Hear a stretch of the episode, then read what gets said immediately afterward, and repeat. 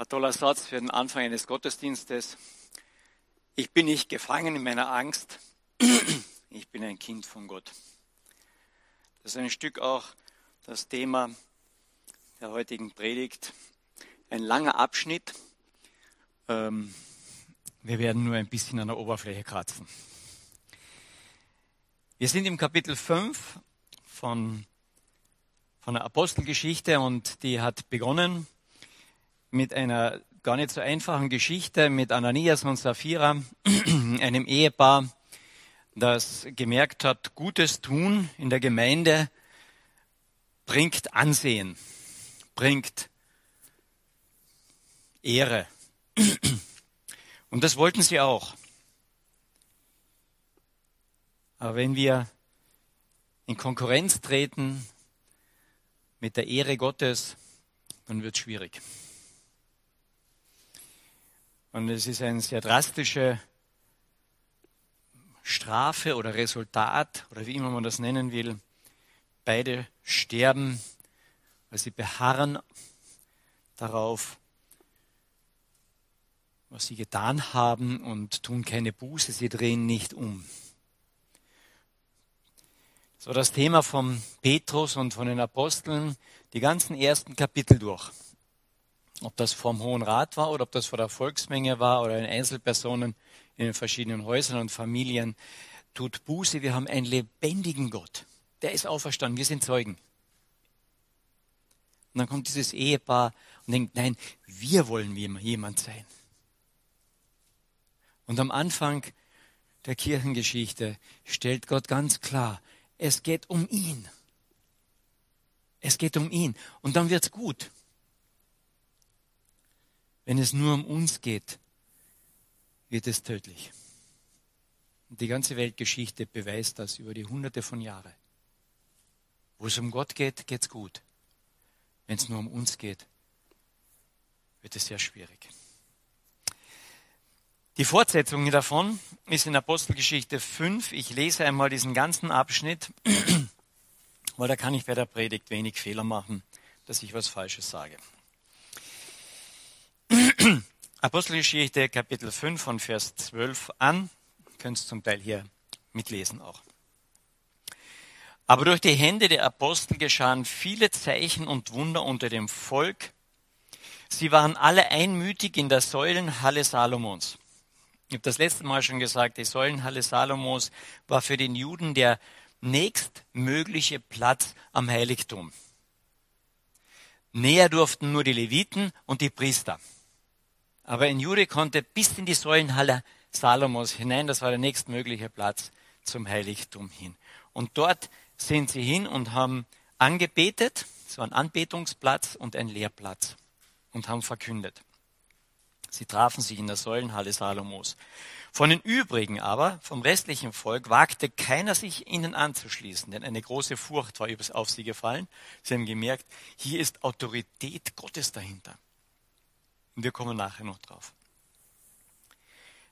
Wagte sich ihnen keiner anzuschließen, doch das Volk rühmte sie. Sie hatten also Achtung.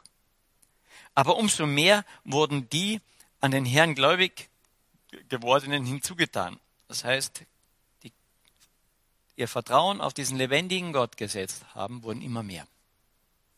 Scharen. Und dann steht hier was Interessantes. Scharen von Männern und auch Frauen in der Bibel wird normalerweise immer von den Männern gesprochen als alle miteinander. Das war in der Gesellschaft so, so wie das bei uns ja auch früher oft war. Man sprach das Männliche aus, bevor man gegendert hat und hat alle miteinander gemeint. Ganz am Anfang der Bibel wird von Mann und Frau gesprochen. Ganz klar.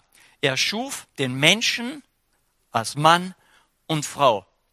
Gott wollte ganz klar machen, das sind zwei absolut gleichwertige und das stellt den Menschen dar. Am Anfang der Schöpfung.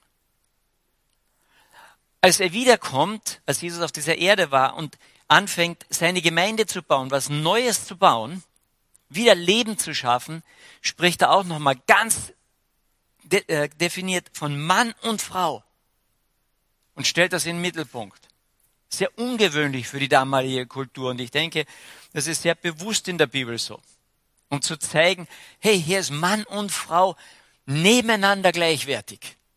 Das ist der Mensch als Mann und Frau.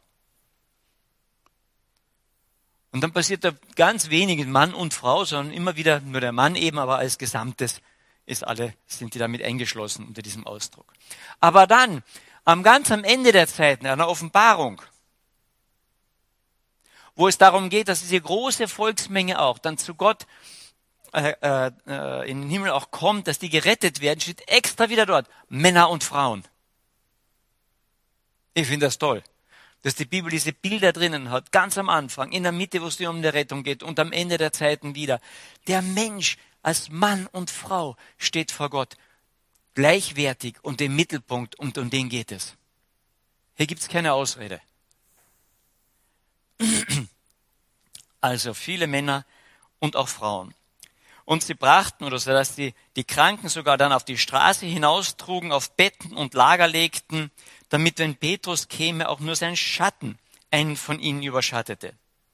Es kamen aber auch die Menge aus den umliegenden Städten um Jerusalem herum. Und sie brachten Kranke und von unreinen Geistern geplagte und alle wurden da geheilt. Warum war das so? Weil Gott schon durch Jesus Christus und dann direkt danach durch seine Jünger etwas zeigen wollte. Hier erfüllen sich prophetische Worte aus dem Alten Testament. Das wird passieren, wenn dieser Messias das erste Mal kommt und wenn es seine Nachfolger dann anfangen, hier sein Wort und das neue das Evangelium zu verkünden. Als Bestätigung, schaut drauf, Ihr kennt doch die Geschichten aus dem Alten Testament, was vorher prophezeit worden ist. Hier hat Gott gehandelt und hier handelt Gott. Und das war offensichtlich. Es gab keinen, kaum einen Juden, der das der nicht sagen konnte, ja, hier, hier passiert nichts. Sondern die haben alle gemerkt, hier passiert was und das ist im Namen Gottes. Und im Namen dieses Jesus Christus, wo diese Jünger behaupten, dass das der Messias ist, der Retter, der Gesalbte, der Christus. Das war eine unwahrscheinliche Bestätigung. Aber, aber der hohe Priester trat auf und alle, die mit ihm waren, nämlich die Sekte der Sadduzäer. Die Sekte der Sadduzäer war damals die Mehrheit im Hohen Rat auch. Und deswegen wird sie extra hier genannt. Und die Sadduzäer glaubten nicht an das übernatürliche Eingreifen Gottes in diese Welt. Sagen, Gott hat sich eigentlich zurückgezogen, jetzt müssen wir anständig leben, aber das war's. Und wurden von Eifersucht oder von Neid erfüllt. Und sie legten die Hand an die Apostel. Kommt uns da was bekannt vor? Der Pilatus bekommt mit, als sie Jesus ihm überantworten, dass die hohen Priester und der Rat es aus Neid gemacht hatte. Was ist Neid? Oh, ich habe was, was der andere nicht hat. Ah, umgekehrt. Ich habe etwas nicht, was der andere hat. Der andere kann was, was ich nicht kann. Der andere hat mehr. Ich habe nicht die große Anerkennung. Neid. Sie konnten damit nicht umgehen. Jemand anders wird von Gott gebraucht und sie als Priester, als hoher Rat stehen da und können keine Wunder tun. Neid. Kommt uns das irgendwie bekannt vor? Haben wir noch nie gehabt, gell? Nein, das haben nur unsere Kinder. Gell? Wenn jemand ein Spielzeug bekommt und der andere bekommt es nicht und der bekommt immer das oder ich muss immer den Mülleimer raustragen. Gell? Neid auf den anderen. Das geht bis in die Erwachsenenwelt hinein. Sie waren neidisch, von Neid erfüllt und sie legten Hand an die Apostel und setzten sie in öffentlichen Gewahrsam. Jeder sollte das sehen. Wir sind die Stärkeren. Aber, und immer wenn dieses Aber kommt, kommt dieser große Wechsel. Das erste Aber war hier als die Priester, die Gegner. Aber ein Engel des Herrn öffnete während der Nacht die Türen des Gefängnisses und führte sie hinaus und sprach, und jetzt versteckt euch ganz sicher, dass sie euch nicht finden, Nein, das steht nicht dort. Aber das ist doch unsinnig. Ich werde verfolgt, die stecken mich ins Gefängnis, werde übernatürlich befreit. Hey, dann gehe ich doch, dass mir das nicht nochmal passiert. Also meine Reaktion wäre das gewesen. Nein, führte sie hinaus und sprach, geht und stellt euch hin und redet im Tempel am gleichen Platz, wo sie gerade gefangen genommen worden sind auch. Redet im Tempel und lehrt. Redet im Tempel alle Worte des Lebens. Hier kann man lauter Studien machen. Das ist so, so tief der Text. Für Wort gibt es im Hebräischen zwei Worte. Das eine ist Logos, aber das steht hier nicht, sondern hier steht dieses Wort, was verändernd hineinwirkt. Teleo, Telos. Und redet im Tempel zu dem Volke alle Worte des Lebens. Alle Worte des Lebens. Dieses Lebens. Wer ist denn dieses Leben? Jesus Christus. Er ist der, die Wahrheit, der Weg, er ist das Leben. Verkündigt Jesus Christus. Als sie aber gehört hatten, als sie es aber gehört hatten, da gingen sie ganz spät am Nachmittag, um nicht aufzufallen. Nein. Sie gingen sofort in der Früh. Es war Gehorsam da. Absoluter Gehorsam. Wenn ich so einen gewaltigen Gott hinter mir habe, dann diskutiere ich nicht mit ihm. Gott sollte, könnte, vielleicht. Wenn ich weiß, dass der auferstanden ist, dass der alles in allem erfüllt, dass ihm alle Macht gegeben ist im Himmel und auf der Erde, dann diskutiere ich doch nicht mit ihm. Was war Gehorsam da? Und dieser Gehorsam war, da war eine tiefe Freude drinnen, dass ich diesem gewaltigen Gott dienen darf, dass ich in seinem Auftrag gehen darf. Als sie es gehört hatten, gingen sie frühmorgens in den Tempel und lehrten. Dann geht's weiter. Der hohe Priester aber kam und die, die mit ihm waren, und sie beriefen den Hohen Rat und die ganze Ältestenschaft der Söhne Israels zusammen. Das war der ganze Sanhedrin, die ganze Richterschaft dort. Und riefen alle zusammen und sandten ins Gefängnis, um sie vorführen zu lassen. Wir zeigen euch, wer die Macht hat. Und das ist schon interessant. Dass hier eine Ältestenschaft, eine, eine Hochgelehrte vom Alten Testament ausgebildet, eine Priesterschaft, die sehen kann an all den Taten, an den Wunderwerken, an all dem, was passiert, die sehen kann, hier ist die Macht Gottes die stellen sich hin und sagen, nein, wir sind die Mächtigen hier. Sie waren neidisch. Als aber dann die Diener hinkamen, fanden sie nicht, nichts im Gefängnis. Und sie kehrten zurück und berichteten und sagten, wir fanden das Gefängnis mit aller Sorgfalt verschlossen. Und die Wachen an ihren Türen stehend. Wir haben alles richtig gemacht in ihren Augen. Als wir aber geöffnet hatten, da fanden wir niemanden drinnen. Sie machen alles richtig und alles ist leer. Kennen wir das aus unserem eigenen Leben? Manchmal denken wir, wir haben doch alles richtig gemacht. Warum funktioniert es nicht?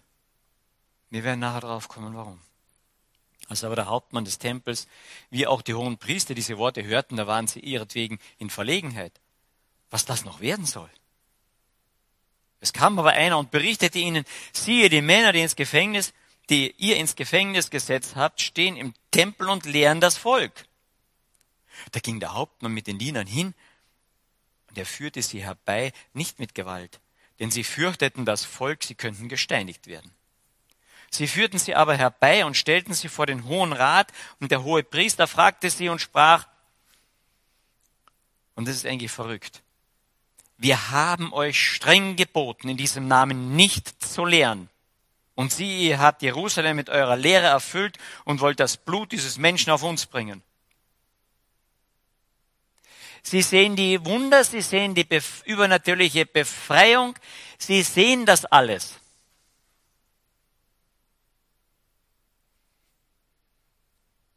Und sie sagen, wir haben doch euch befohlen.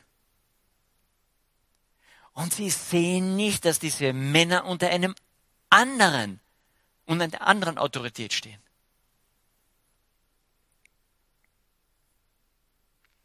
Petrus und die Apostel aber antworteten und sprachen. Mit einem Satz stellen die Apostel das klar. Die Ungelehrten.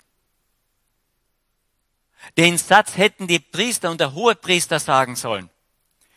Man muss Gott mehr gehorchen als den Menschen. Und dann fangen sie zu evangelisieren an.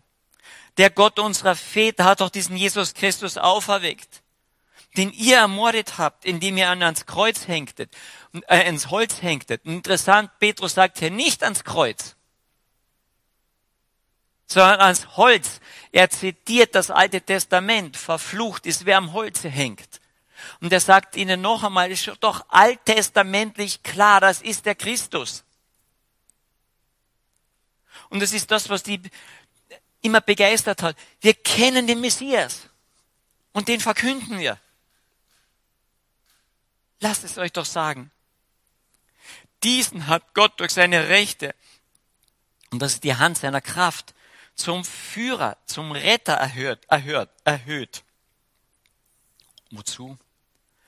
Um Israel, um unser Volk, um Israel Buße und Vergebung der Sünden zu geben. Und wir sind Zeugen von diesen Dingen. Wir haben das gesehen, wir waren dabei, wir wissen, er ist auferstanden, er lebt. Und der Heilige Geist, den Gott denen gegeben hat, die ihm gehorchen, die wissen das. Sie aber ergrimmten, als sie es hörten, und ratschlagten sie umzubringen. Sehen wir die Diskrepanz hier? Der Petrus spricht von dieser gewaltigen Gnade Gottes, die uns besucht hat.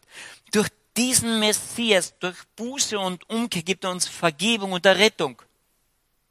Das ist eine Botschaft. Und die Antwort auf diese Botschaft ist, wir bringen euch um. Ist doch verrückt. Ein paar Wochen vorher steht dieser Messias wahrscheinlich vor dem gleichen hohen Priester. Das die Macht Gottes eigentlich, die sich erniedrigt hat, der nur Gutes getan hat. Und es ist die gleiche Reaktion. Dich bringen wir um, wir sind neidisch drauf. Du nicht, wir sind die Herren. Und sie hängen ihn ans Kreuz. Und die Nachfolger, Petrus, Johannes, die Apostel, sind Nachfolger Jesu Christi. Sie stehen auch vom Hohen Rat. Der will sie umbringen.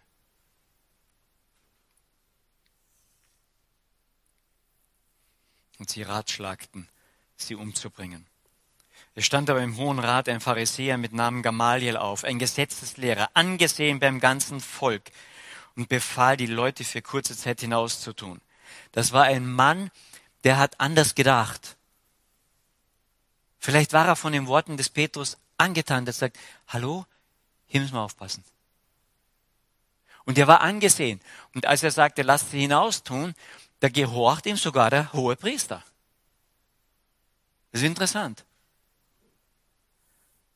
Und er sprach zu ihnen, Männer von Israel, seht euch bei diesen Menschen vor, was ihr tun wollt. Er gibt ihnen eine, eine ziemlich knallharte Warnung. Er sagt, Männer, passt auf, was ihr tut. Denn vor diesen Tagen sind äh, Teurus oder Teuras stand er auf und sagte, dass er selbst etwas sei. Dem eine Anzahl von etwa 400 Männern anhangen. Der ist getötet worden und alle, die ihm gehor, äh, ge zugehört haben, sind zerstreut und zunichte geworden. Nach diesen stand Judas, der, der Galiläer, auf in den Tagen der Einschreibung. Und er machte eine Menge Volks abtrünnig und brachte sie hinter sich. Auch der kam um. Und alle, die ihm Gehör gaben, wurden zerstreut. Und jetzt sage ich euch, lasst von diesen Menschen ab. Lasst sie laufen.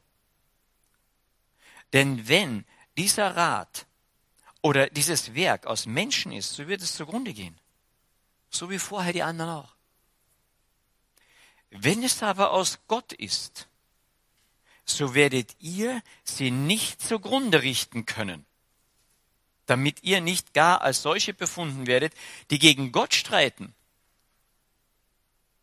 Wenn es von Gott ist, dann kämpft ihr ja gegen Gott, sagt er ihnen. Und sie hörten zumindest einen kurzen Moment auf sie. Sie gaben ihm Gehör. Und als sie die Apostel herbeigerufen hatten, schlugen sie sie. Das heißt, sie peitschten sie aus, geißelten, geißelten sie. Und, was machen sie wieder? Sie gebieten ihnen. Und der Petrus hat ihnen vorher gesagt, ich muss Gott mehr gehorchen als den Menschen. Und geboten ihnen, nicht im Namen Jesu zu reden. Und entließen sie. Sie nun gingen aus dem Hohen Rat fort, voller Freude, dass sie gewürdigt war, worden waren, für den Namen Schmach zu leiden. Das ist interessant. Also ich freue mich nicht, wenn ich gegeißelt werde oder ausgepeitscht werde. Hm. Wie geht das? Ich habe mich da oft, oft schon gefragt. Wie geht das? Aber wenn ich diesen gewaltigen Gott hinter mir habe, erlebt habe, dass da einer auferstanden ist, dass der Vater den Sohn auferweckt hat, und der sagt, folgt mir nach. Und dann merken sie, sie folgen wirklich dieser Spur Jesu nach, der durch Leid von Gott dann verherrlicht wird.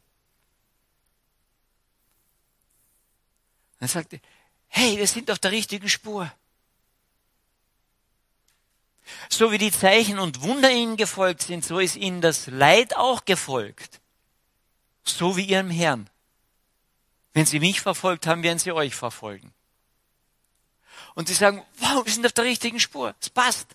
Und der Gehorsam diesem Gott gegenüber brachte die Freude, ja, wir sind auf der richtigen Spur. Gehorsam bringt eine Freude hinter sich. Egal was passiert. Schwer vorstellbar für uns oft in einer Gesellschaft, die in erster Linie Heilung möchte. Im Sinne von, alles muss gut gehen. Und sie gingen aus dem Hohen Rat fort voller Freude, dass sie gewürdigt worden waren, für den Namen Schmach zu leiden, für den Namen Jesu, ihm nachzufolgen. Und sie hörten nicht auf, jeden Tag im Tempel und in Häusern zu lehren. Sie haben es nicht hinter den verschlossenen Türen gemacht und sagt, jetzt ganz im Geheimen nur noch. Sie haben nicht aufgehört zu lehren und Jesus als Christus zu verkündigen. Und hier sehen wir dieses Dreiergespann wieder. Die Lehre, die Evangelisation, die Wunder, Gutes zu tun.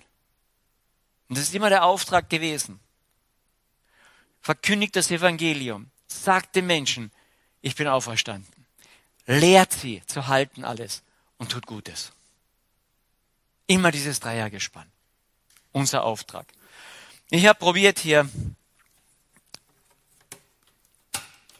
dieses Kapitel ein bisschen aufzuzeigen oder so einen Schwerpunkt nur zu zeichnen. Ihr wisst schon, ich bin kein Künstler, aber ich bin, stelle mir gerne Sachen vor. Wir sehen in diesem Abschnitt mehrere Gruppen von Menschen. Wir sehen einmal hier die Apostel. Ja, ich weiß nicht, ob ich einen Heiligenschein über sie malen sollte oder nicht. Das, dann weiß man nicht. Das sind die Apostel. Ja, und die Apostel haben einen ganz großen, ein ganz großes Anliegen. Sie reden von Jesus Christus, dem Gekreuzigten und dem Auferstandenen. Ob man das auf euren Computern gut lesen kann, weiß ich nicht genau. Wir probieren es. Das ist ihre ganze Botschaft. Und sie sagen, wir haben Beweise dafür. Wir kommen vom Alten Testament her und können euch zeigen, das stimmt, das ist richtig, es läuft so. Und wisst ihr, was ganz interessant ist? Die Gelehrten des Alten Testaments können sie nicht widerlegen. Also wenn ich Gelehrter wäre und weiß, der andere liegt falsch, dann habe ich ein gutes Argument. Dann rede ich mit denen.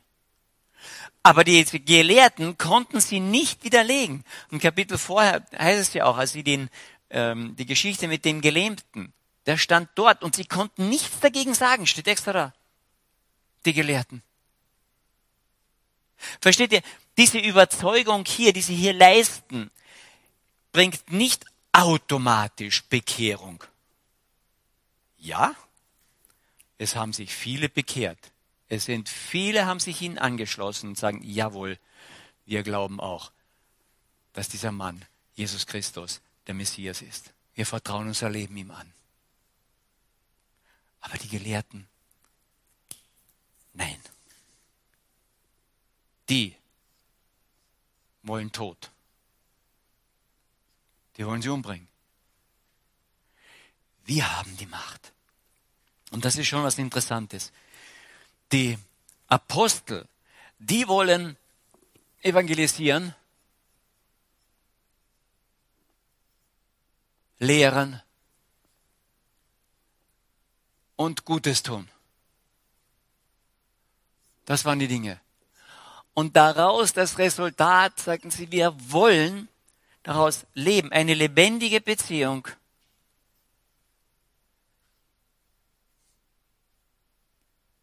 zu dem dreieinigen Gott, Vater, Sohn und Heiliger Geist. Das ist unser, unser Wollen.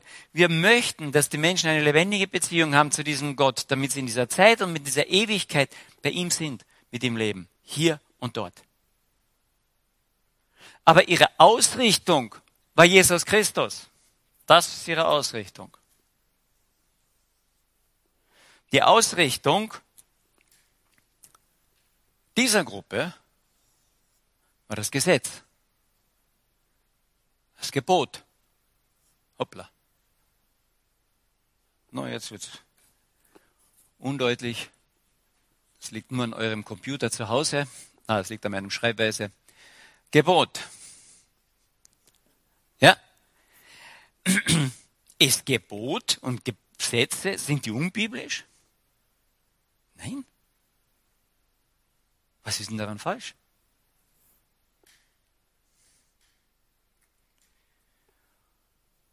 Die Pharisäer wollen das Gebot. Aber sie sind das Gebot. Und aus dem Gebot wollen sie richten und verurteilen.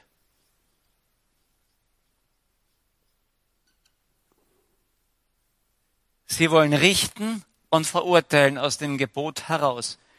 Sie sind Richter. Und die Bibel ist ganz klar, es gibt nur einen Richter. Das ist Gott.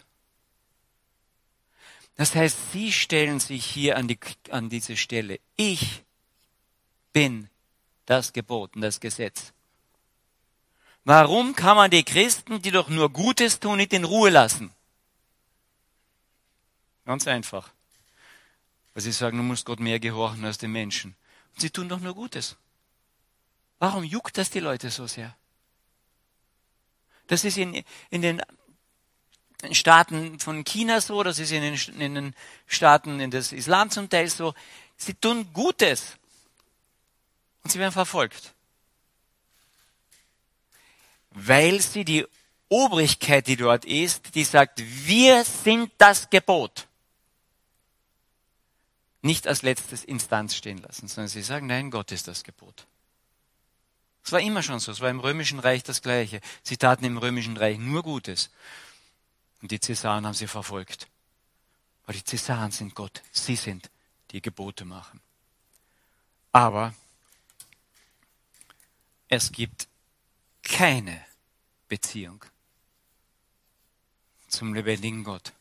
Bloß die Beziehung miteinander ist gestört. Und dann gibt es eine dritte Gruppe hier.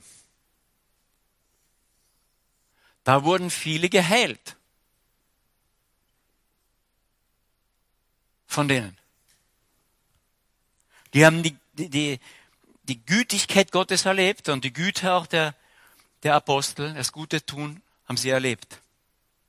Und von denen haben sich nicht alle angeschlossen. Viele haben sich angeschlossen und gesagt, ja, wir wollen diese Beziehung zu dem lebendigen Gott. Aber viele standen hier und sagten, na, wir wollen Heil haben, wir wollen Heilung. Wohlergehen.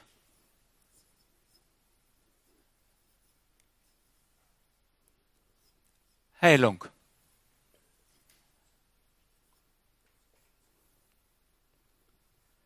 Wohlergehen und Heilung.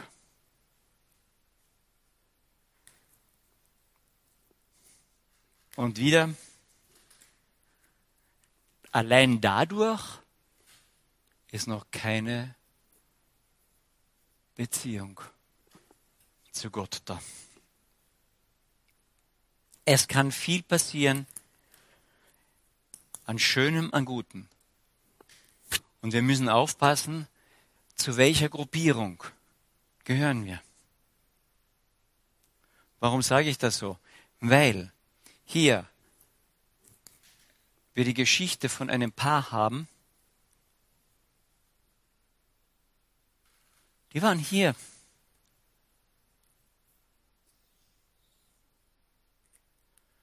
Die waren auf dieser Seite hier. Und wir haben all das hier vom Ich, vom Gebot, von Heilung, von Großdastehen, auch hier drinnen noch. Sie haben das ausgelebt und haben Gott versucht. Sie haben getäuscht, sie haben die Ehre, die Anerkennung für sich haben wollen. Sie wollten das Ego haben, was die haben, was die haben und die. Ich.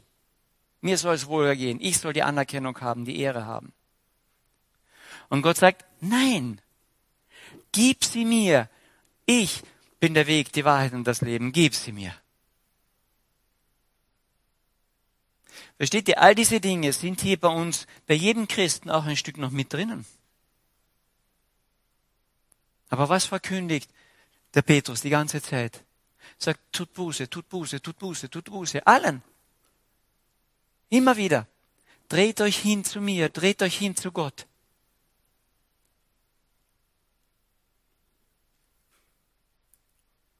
Und wenn das passiert, dann kann ich trotz großem Leid mich freuen, weil hinter mir steht der, dem alle Macht gegeben ist im Himmel und auf der Erde. Ich kann vom Hohen Rat stehen und ihnen sagen, hey, ihr könnt uns umbringen. Ihr könnt uns umbringen, ist okay. Und das war das, was die, die, die ersten Christen im römischen Reich so unüberwindlich gemacht hatte die stellten sich hin und sagen, wir sind weiter, tun Gutes. Wir werden weiter das Evangelium verkünden. Ihr könnt uns umbringen, es ist okay. Wir haben Zukunft. Wir gehören dem, der Himmel und Erde gemacht hat. Und wenn wir Christen hier im Westen anfangen würden, wieder so zu denken, dann hätte unser Christsein Biss. Ihr könnt mit uns machen, was ihr wollt. weil wir haben den Größten hinter uns. Viele Christen auf dieser Welt leben so. In den islamischen Staaten, in China, im fernen Osten. Die werden verfolgt. Und sie wissen, wenn sie Christen werden, kann das ein Todesurteil sein. Und sagen sie, okay. Und die Apostel, sie gingen von dort weg voller Freude, dass sie gewürdigt worden waren, für den Namen Schmach zu leiden und hörten nicht auf, jeden Tag im Tempel, in den Häusern zu lehren und Jesus als den Christus, als den Messias zu verkündigen.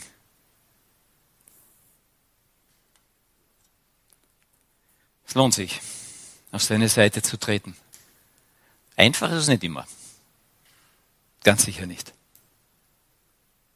Aber es lohnt sich, weil ich immer Zukunft habe, die Ewigkeit vor mir. Ich möchte noch beten. Vater im Himmel, ich danke dir immer wieder für deinen Sohn, den du geschickt hast und Herr Jesus, dass du an diesem Kreuz nicht vorbeigegangen bist, sondern dich an dieses Holz hast nageln lassen, um wirklich alle Strafe, alle Sünde, alles auf dich zu nehmen, damit wir uns auf den Weg zum Vater begeben können der du selbst bist, dieser Weg. Danke dafür. Und lass uns als Christen das nie, nichts davon abhalten, dass unser Anliegen ist, dass die Menschheit, dass jeder Mensch das begreift, dass du ein lebendiger Gott bist und wir das verkündigen.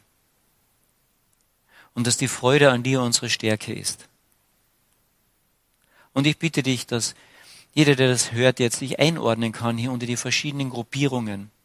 Ob wir mehr nur das Gesetz sind und, und, und alles halten wollen oder ob wir nur das Schöne suchen oder ob wir wirklich dich suchen. Weck du uns durch deinen Geist auf, damit wir immer neu dich suchen, uns zu dir hinkehren, von dir ausrichten lassen und uns unser ganzes Leben dir bringen mit einem fröhlichen Ja. Mach daraus, was du willst. Weil dann wird's am besten. Wir wollen dich anbeten. Du bist Gott, der Schöpfer Himmels und der Erden. Du bist der Retter. Du bist unser Vater. Du bist unser Freund. Und wir gehen zu dir hin. Danke dafür. Amen.